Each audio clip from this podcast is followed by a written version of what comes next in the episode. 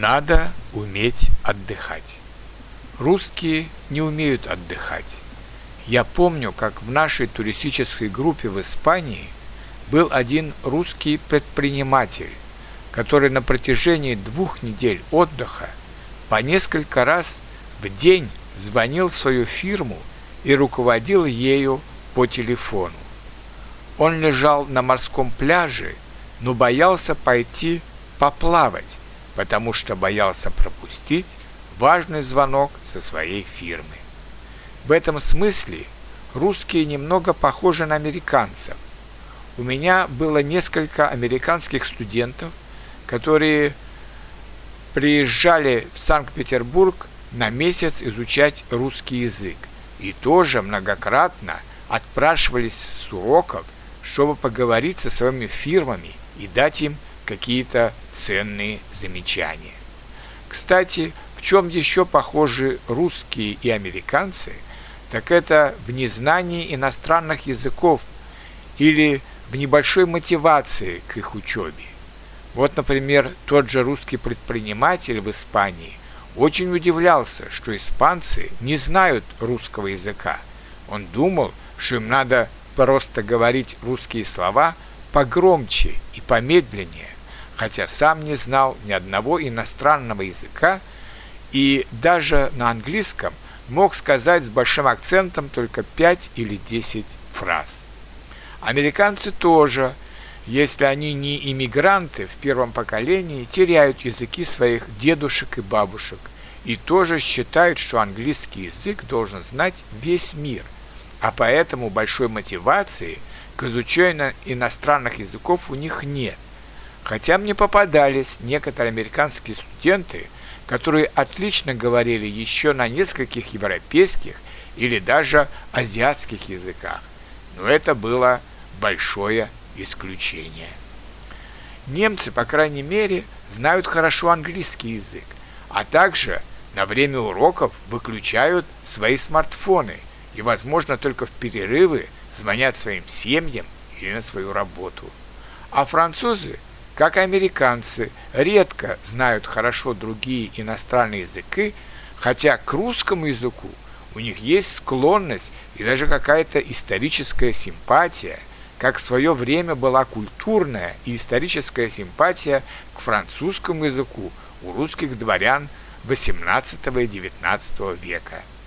А вот отвлечься от своей профессиональной работы э, или на время отдыха, они умеют лучше американцев или немцев.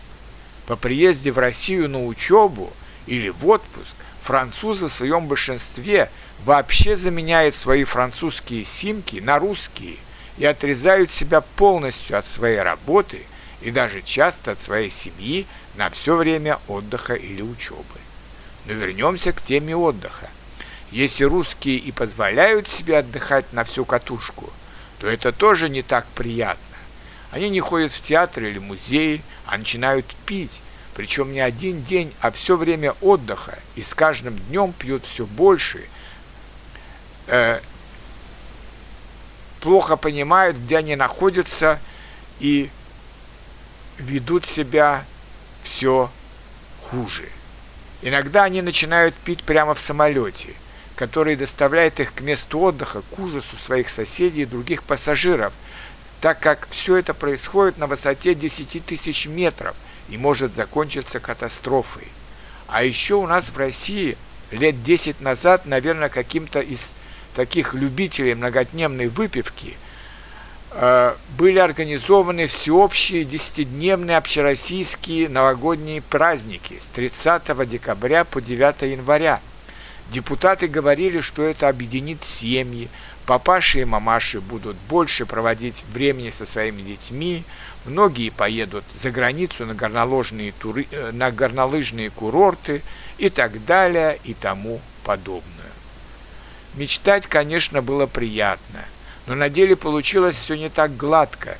За границу на Новый год выезжает только 5% населения, еще 5% Э, проводят зимние каникулы, э, э, зимние каникулы и выходные дни в поездках по России, а 90% просто не знают, что делать с этими праздниками в холодную зимнюю пору, когда за окном минус 20 градусов, и либо просиживают дома на диване перед телевизором все эти 10 дней, либо пьют беспробудно, пропивая эти деньги, которых бы хватило на два месяца нормальной трезвой жизни. И вот идешь сейчас, после продолжительных новогодних праздников по Невскому проспекту, центральной улице Петербурга, и вместо радостных, счастливых, отдохнувших в празднике лиц видишь усталые, замученные лица людей, искалеченных пьянством или многодневным, тупым сидением перед телевизором.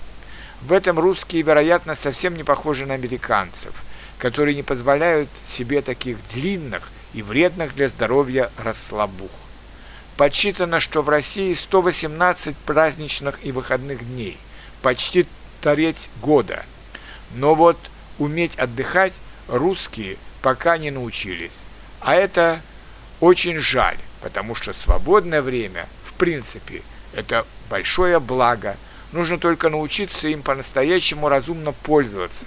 Например, за это время можно неплохо познакомиться с основами нового иностранного языка, используя, например, наш сайт link.com.